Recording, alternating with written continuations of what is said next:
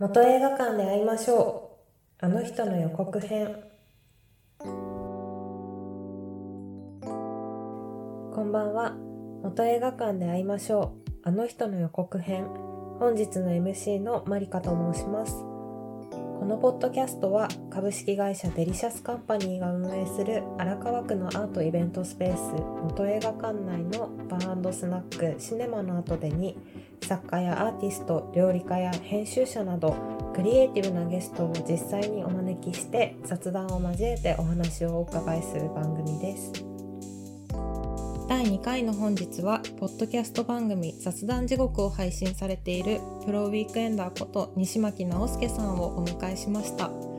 西巻さんは別府の大学を卒業後総合広告代理店を経てグルメサイトを持つ会社に勤務される傍ら Pro Weekender を肩書きとして night out をライフワークとしクラブなどの音楽イベントに積極的に足を運ぶだけでなく DJ イベントの自主開催などもされています。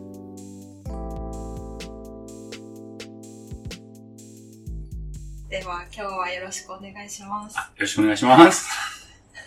Pro Weekender の西牧直祐さん。そうねプロウィークエンダーね。肩書きはプロウィークエンダーで合ってますか？そうって書くようにしてんの。で、東京出てきても今年10年目とかなんだけど、出てきてからも、まあ大学時代とかもそうだけど、ずーっとこう、一人で遊んでたりクラブ行ったりとか、まあ別に映画見に行くとか人と行くこともあるけど、そうなんかめっちゃ休みなく遊んでる僕を見た後輩が、もう、直輔さんもうプロウィークエンダーっすね、みたいな。って言われたのを気に入って、あの、そっから使ってる。めっちゃいい肩書きだと思います。直輔さんは、パーティーに遊びに行ったり、自分でもパーティーイベントやってましたよね。うん、やってる。共にしてる。たりをしながら、雑談地獄というポッドキャスト番組もやってるね、この1年ぐらい。うん、でも1年経つのすごいですよね。ポッドキャストって今年やっと、あの、出版社が、ポッドキャスト大賞。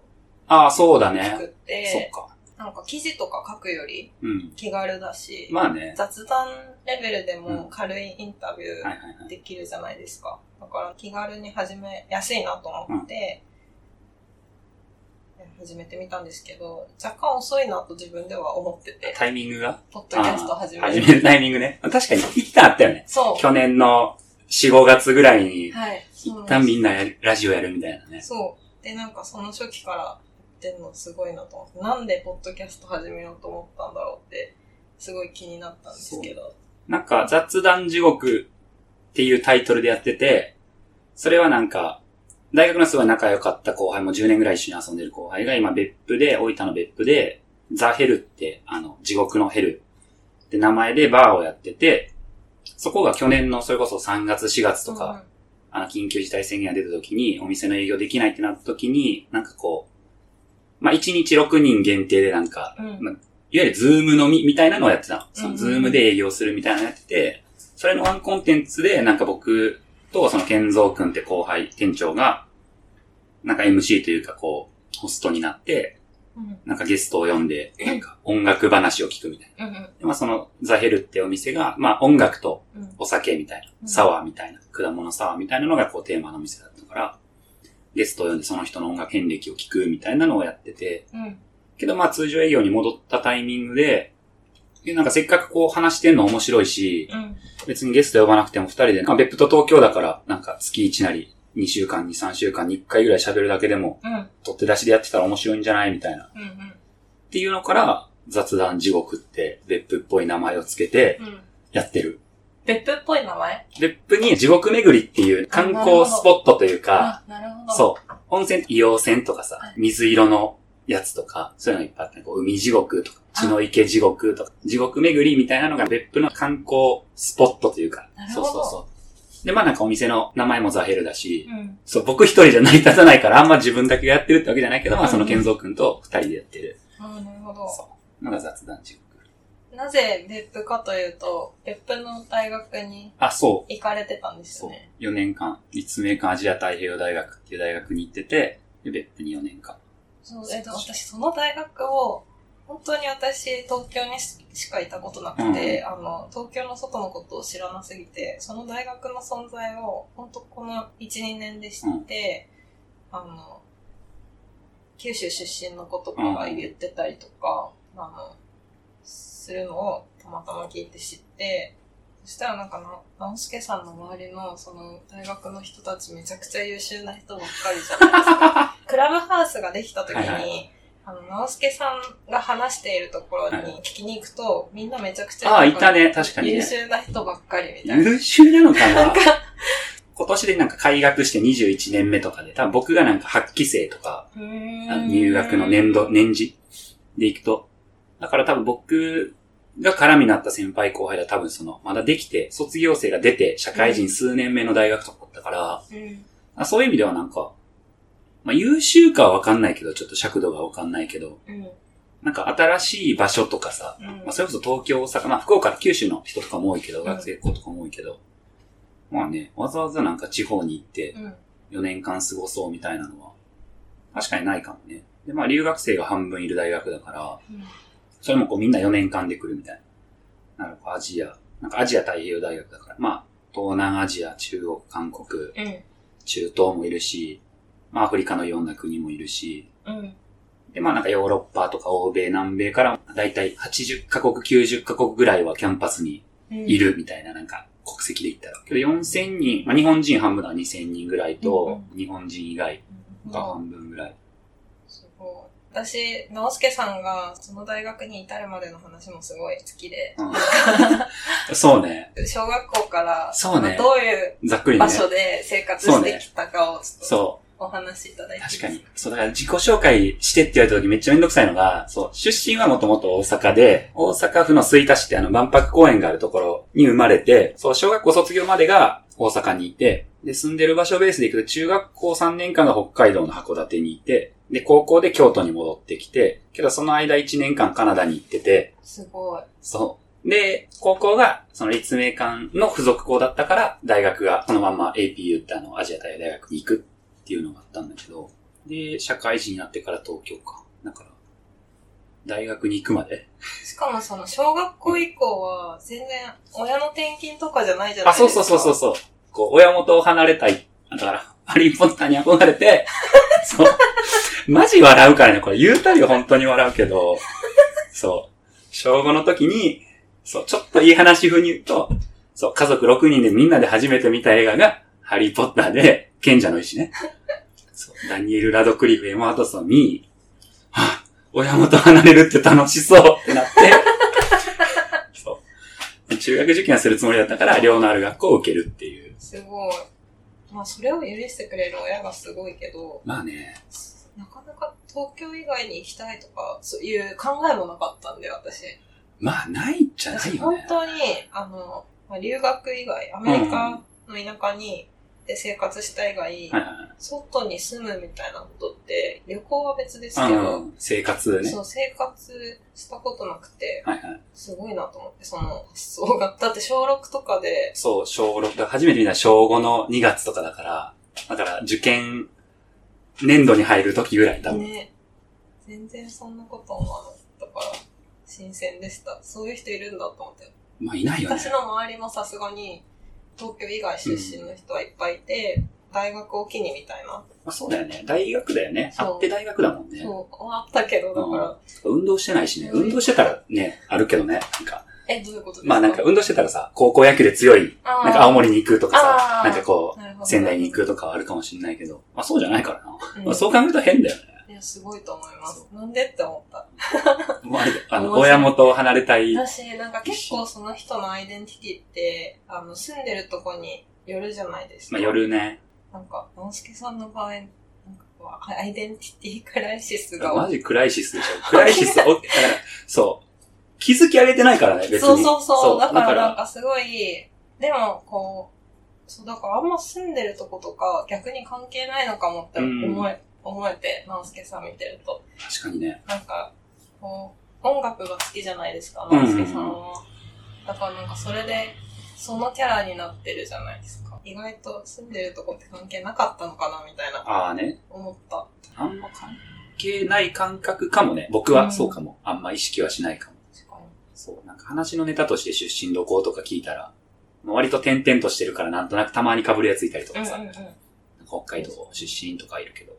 そのおかげかわかんないけど、めちゃくちゃフラットじゃないですか。いろんな人に対して、あーはいはいはいはいナスケさんは。まあ、なん友か、達多い印象が強くて。いろんなとこには首突っ込んでるっていうか、そうかもね。なんかフラフラはしてるからね。そう。こう世の中にはいろんな人がいて、うん。なんかこういうジャンルの人は話したことあるな、みたいな。はいはい。こういう人はこういうふうにコミュニケーション取ればいいんだ、みたいな人って、大人になると分かってくるけど、まあね。でもなんかそれでも人見知りの人とはいはいかっているじゃないですか。そういうのがあんまなさそう。だって私たちですらまだ多分3回目、3回目とかだね、多分。リアルにはリアルにはそうだね。距離の詰め方えぐい 人みたいな。私も割と人と仲良くなるの得意な方だと思うけど、直輔さんめちゃくちゃすげえなと思って。リアルに会ってなくても距離詰めるのうまいあ感じありますよね。なんかそれって、いろんなとこでいろんな人と多分接してきたから、みたいなのがあるのかなと思って。あ。だと思う、多分。大学とか4年間別府にいたけど、あの、その時は、まあ、中高の友達とか東京に出て行ったりしてるから、大学とかで。夏休みとか冬休みになったら東京遊びに来たりするけど、その時にこう友達同士だったりする。うんうん東京の大学の同級生を紹介してもらうみたいな。うんっ。てなった時とかも、その初速早く行けるから、あわかりやすい自分をパッケージにして出ていけるみたいな。別府でいますって言ったらまず受けるみたいな。1 OK みたいえ、な。みたいな、ね。そうそう。で、なんか、中学校から寮生、北海道にもいましたって言ったらなんか2受けみたいな。そう。で、3受けでなんかあの、そう、東京の付属校のやつ誰々知ってる？お仲いいよみたいな。なんでみたいな。うんうん。なんか、4受け5受けみたいな。うんうん。あ、あるんですね、自分で。あなんか割とこうあの、ポイントがせ正攻法な、こう、自分のプレゼンの仕方みたいな。プレゼン方法があるんですね。そうみたいなのはなんかあるかも。そう、だから結構なんか、そうだよね。夏ね、アウェー戦やってるみたいな感じ。うん。なるほどうん。いや、でも本当に、社会人になってから、うん。新しい人と知り合ううんと、肩書きがちらつくじゃないですか。はいはいはいその人が何をやってる人なのか、ビジネス的に。はい。純粋に友達になる感じうん。ってやっぱ、なかなか難しいな、みたいな。一緒になんか作ったり遊びに行ったうりん。できる人か、本当の仕事じゃないけど、ちょっと一緒にプロジェクトみたいなのやるとか、仲間意識があって初めてなんかお友達になれるみたいなとこあるけど、結構直輔さん、本当中学校の友達だっけぐらいの感じの、なんかコミュニケーションで来てくれるじゃないですか。自分がやろうと思ってもできないことが多いし、はいはい。向こうからもそんな、今仲良くなった人からそうしてもらえることもあんまなくなったし、あ食べるみたいなあ。、はいはいはい。なんか雑談するみたいなのってなくなったから、確かにそう、なんね。かそれできんのすごいなみたいな。なんかもね。それができて、まあ、受け入れてくれる人と仲良くなればいいやって思ってるぐらいが多分めちゃくちゃ気が楽っていうか、うん。だし、友達もできやすいじゃないですか。すごい羨ましいなと思います。その めっちゃうまいなと、人と仲良くなるのが。確かそう。結構気使っちゃうから、に。まあね。そう、忙しそうな人とか。はいはいはい。確かにな。友達。になるって難しいですよね。本当に。そうね、難しいよな。ラベリングとかでいくと難しいけど、うん。僕は食いぶちっていう意味での仕事はしてるけど、もちろんさ、その趣味となんか仕事が一致してる人うん。もいるけど、うんうんそうじゃない人の方が大多数。うん。それこそまあ大体30前後とかぐらいでいったら、うんよっぽどなんかね、自分でやってない限り。うんってなった時に仕事で合わないからかもね。そう、仕事スタートじゃない人の方が多いから、うんそう。だからなのかな仲良くなれるのか。仕事何してんのとか聞かれることないし。ああ。ううんん、確かに。みんな気にすんだろうね。仕事何してるかとか。うん。気にする。いや気になるけど、うん。なんか仕事してなくてなんかフラフラしてるやつが一番かっこいいみたいなのがあるから、あ、ずっと。自分の中で。こう ずっとあるんですか、そそれは。う、そう、なんかこう、憧れとしてあるから。僕は生まれ変わったら、藤原ヒロシか、あ、藤原沖野修也か、あなんか外国人ならこう、ファレルカニエみたいなのになりたい。王道行くな夢の夢はこう、けど結局なんか何やってるかわかんない人みたいな。なんかマジ旬なことやってんなみたいな。旬かどうかわかんないけど、なんかあの、 props めっちゃある人みたいな。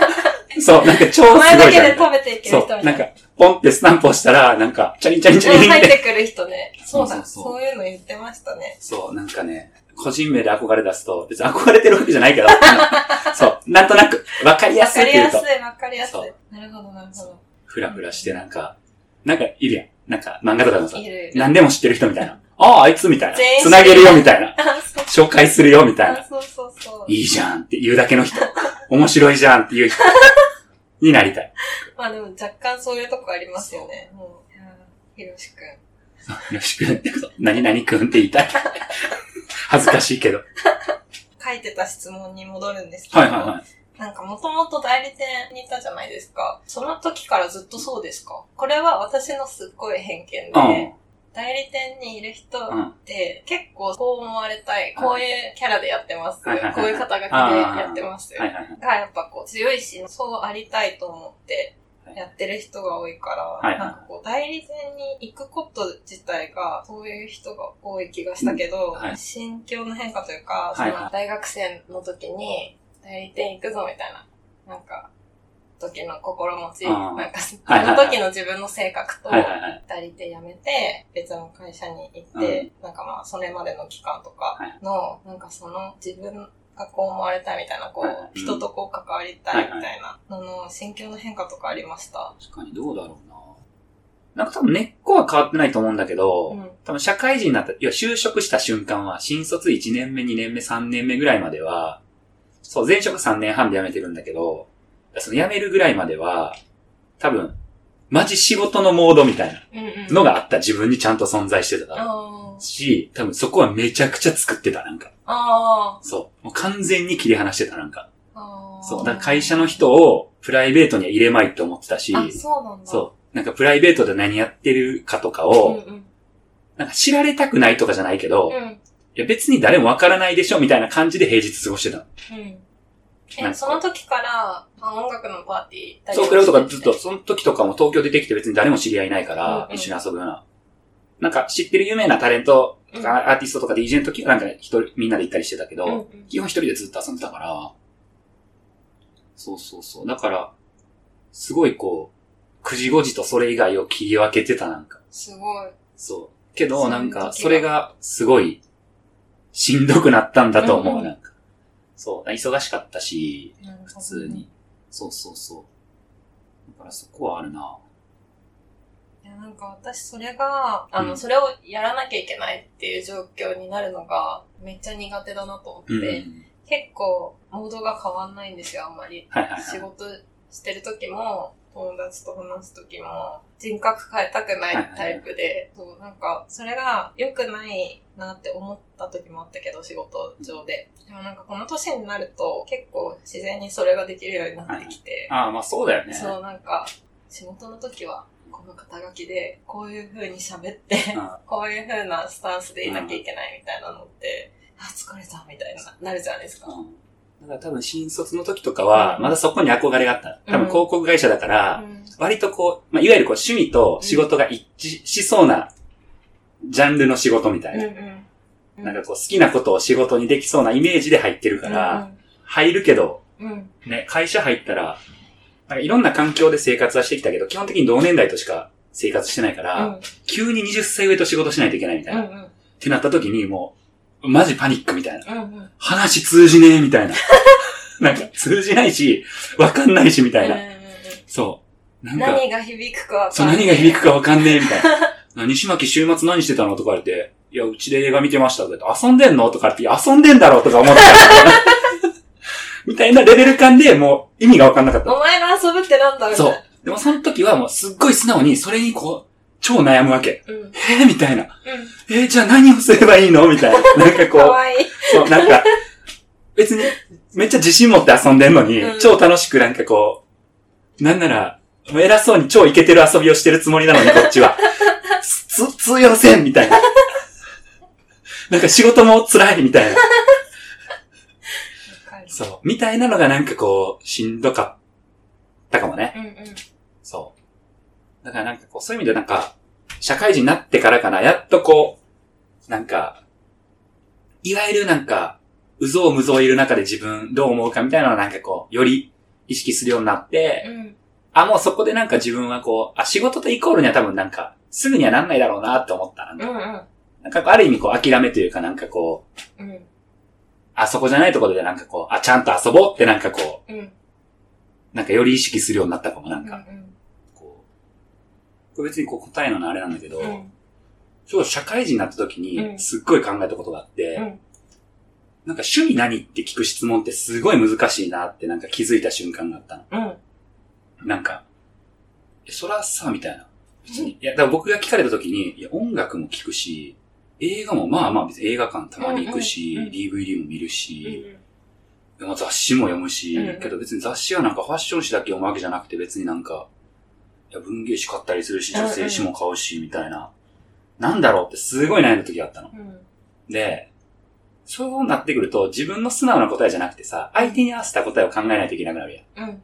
だからこう質問した人を理解してないと答えられない質問だなと思ったの。うん趣味何って質問が、うんうん初対面とかで。うんだから、なんかその時に、なんか思いついてというかずっとやってたのが、うん普段何にお金使ってるって聞いてたの。ああ。そう。なんかお金というか何にカロリーかけてるみたいな。うんうん。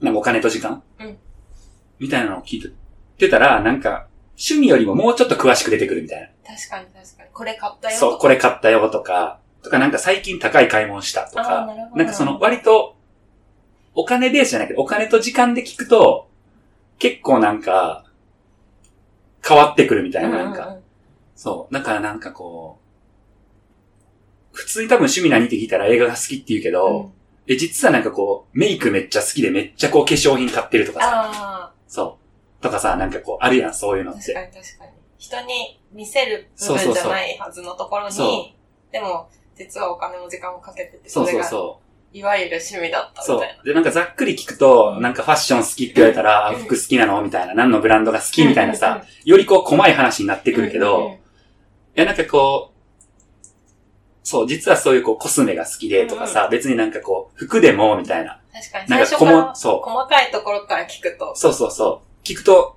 より分かりやすいところになっていくみたいな。なんかこう、アクセサリーが好きでみたいな。うんじゃあなんかこう、ブランドじゃなくて年代の話ができたりするみたいな。いうんうんうんうん。や、なんかこのアメリカの、みたいな。例えばこう古着のとかアンティークのとかってなったら、ポンと超ピンポイントな話ができるうんみたいな。うんうん。だから70年代のパリみたいな話になったら、うんじゃあよりなんかこう政治の話にもできるし、うんみたいな。なんかこう、服の話も映画もなんか全部できるみたいな。確かに。そう、ってのがなんかこう、自分の中でなんか相手を知るなんか手っ取り早いし、なんか、かつ相手も答えやすいみたいな。うんし、結構相手ちゃんと考えてくれるみたいな。うんうん。なんか雑に答えないみたいなのはなんか、考えてたな、なんかな昔。新卒になった時めっちゃ考えてた。なんかもっとないんですか？その、典型的な質問に対する。典型的な質直問に輔流回答術。回答術。あ、だから直輔さん音楽詳しいから、あ詳しいっていうか好きじゃないですか。好きな曲はとか、好きな音楽。あ、好きな音楽とかで行くと、僕もめっちゃ遡って答える。いやもうなんか、なんだかんだ困ったらビートルズ聞いちゃいますね、みたいな。あー、なるほど。って言ったら、うんあの、なんか王ねそう王道っていうか、もう絶対に見るやつってあるやん。うん。映画とかでも、うん僕、ゴッドファーザーとかめっちゃ好きなんだけど、とか、あの、今を生きるとか、あの、すごい好きなんだけど、なんかこう、一番好きなやつをまず答える。なんか。そう、一番好きというか、自分の中でちょっとルーツっぽいところを一番答える。うんうん。その、なんでかって言ったら、親が聞いてたから自分も聞いてるっていう、あの、ストーリーがある。話のいじれる時間がめっちゃ増えんの。うんうん。そう、今の自分だけじゃなくて、あ、じゃあ小学校の時どうだったんですか、うんみたいな話もできるみたいな。うん。ああ、それ私も聞いてました、僕も聞いてたみたいな。いや、うちの親ストーンズ好きでした、みたいな。うんうんうん。っていう、なんかこう、勝手にネタが出てくるみたいうんうな。ん自分だけの話じゃなくなるみたいなのあるかもね。うん。うん。あ、確かにそれやってるかも。なるほどね。うんだ私からもそれやろうかな。そう、楽っていう言い方をすると、なんかこう、ハックしてるみたいですごいこう嫌なんだ、気持ち悪いんだけど、うん。いいかもね。確かに。うんうんなんか、親が、あの、ビートルズじゃなくてストーンズ好きだった人ってめっちゃおしゃれって思いませんでした？あ、思う。思う。マジ。そう、それ、あのうね、ちはビートルズ派だったんですそうだよね。まあうん普通そうだよね。普通というかそうだよね。そう。大学の時はもうストーンズも知ってて、はいはいはいでどういうバンドだったか知ってたけど、はいはいはい親がビートルズじゃなくてストーンズ好きだった人って、周りにあんまいなくて、うんでもなんか外国語が強い大学だったから、帰国子女の人とかは親がストーンズ好きだったみたいな。すごいなんかかっ絶対嘘やろ、本当にもう。え、嘘じゃないんですよ、嘘じゃないけど。嘘じゃないけど、今なら言いたいもんな。言いたい、言いたい。嘘つききれるやん。粉飾したい。そう。いや、あ確かにストーンズとか、なんか家で聞いてたかも、とか。なんか違う話題に変えようか 何でもいいよ。何でもいいよ。な。なんかかっこよさってなんだろうみたいな。すごい、なんか、じゃあ自分が中高生の時に憧れてた大人と、今自分がかっこいいなと思う大人とかなんか考えるけど、なんか昔はすごい、もう圧倒的に社会人っぽくて、なんかこう、決めてる人がかっこいいなみたいな、なんかこうスター感がうん。ある人がかっこいいなと思ってたけど、なんか今そういう感じでもないな。表裏なく見えて、こうひょうひょうと人間らしく生きてる人の方が、で自分がやりたいことはあって、まあやりたいことっていうか自分の意志があってうん。生きてる人みたいなのは、あの別に容姿とかあんま関係なく、なんかこの人のこういうところはすごくかっこいいなみたいなのってあるじゃないですか。うん。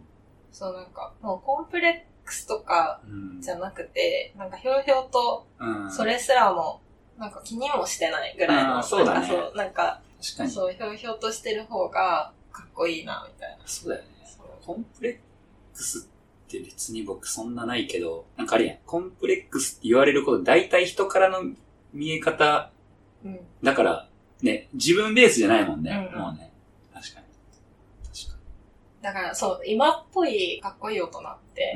なんかどういう人だろうな、みたいなの。まあ自分を客観的に見たりとか、人のことを客観的に見て考えるんですよね。あかっこよくありたいですよね。あ。うん、ありたいと、僕多分割とかっこいい自信はあるから。かっこいい自信ある。結構、結構あの、別に、いけてる自信というよりかは、人に会ってこう、面白がってもらえる自信というか、あの、ジャンルは何であれ？人気者気質ですね。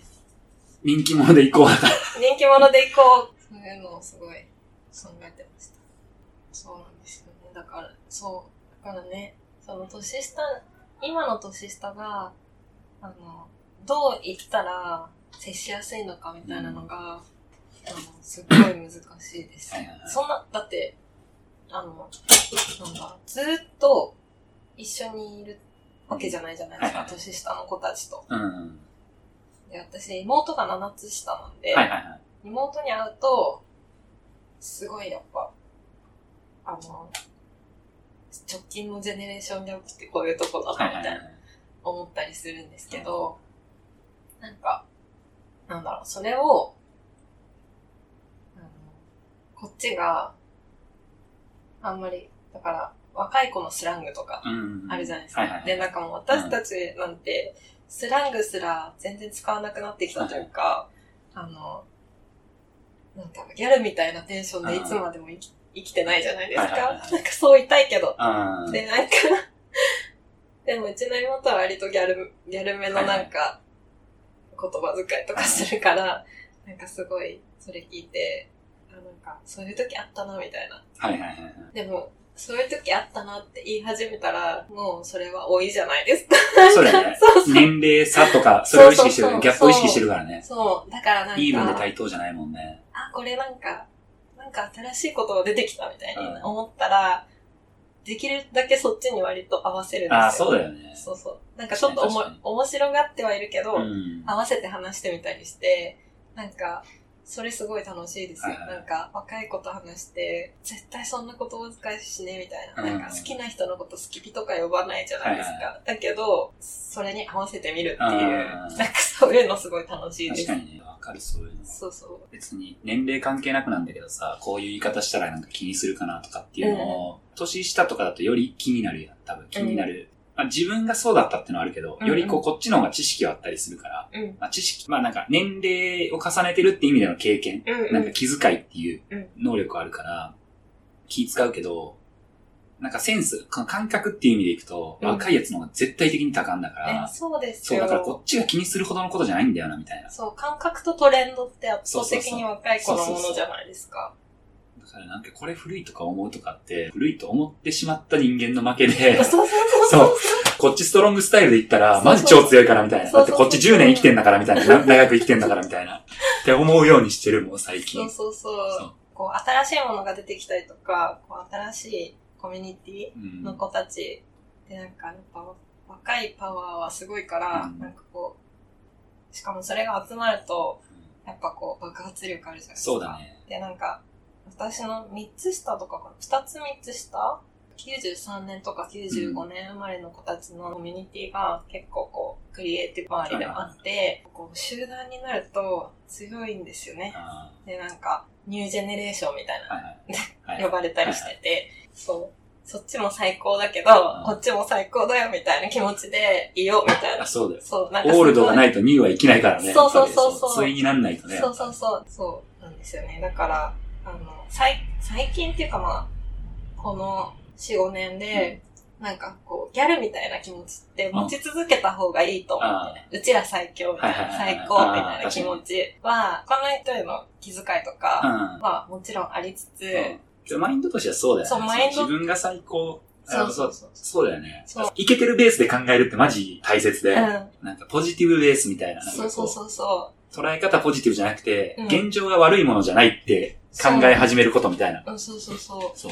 そうだよね。え、なんか、ね、もちろん、状況によっては今つれーってのはあるけど、あるし、卑屈になっちゃうみたいな、なんかこう、いろんな、比べられたり、うん比べたりして、そうね。で、なんか、どうあるべきかみたいな、うんアイデンティティクライシスが起きてしまうみたいなこととかあるけど、もううちら最高でいい、うんいいんですよね、別に。いや、いいんじゃない？そうそう、いいと思う。うん。私こんな人間ですが、とか言われたら、そうそうそう。めんどくさいもんね。めんどくえさー、い。みたいな。普通に喋って、みたいな。なんか、自信持ってってそう思っち。自信持ってこっちが思っちゃう。そう。逆になんか偉そうでしたみたいな感じになってだからさ、えー、みたいな。うんうんうんね、自信持ってってなりますよね。なるなる。そう。そういうちょっと、ギャルマインドは持って生きようと思って。そうしましょう。そうそうそう。トイレ行ってきていいあトイレ行ってきます行ってきていい？あ、わかりました。じゃあ、一旦閉めましょう。うん。ありがとうございまありがとうごした。ざいました。大丈夫。ありがとうございました。綺麗に撮っとかなくて大丈夫。大丈夫です。大丈夫。はい。なんか、ぬるっと終わって、なんか、私がアウトローを入れるっていうぬるっと終わってスタイル。元映画館で会いましょう。あの人の予告編は、アートイベントスペース元映画館内のバースナック、シネマの後でよりお送りいたしました。それでは次回もお楽しみに。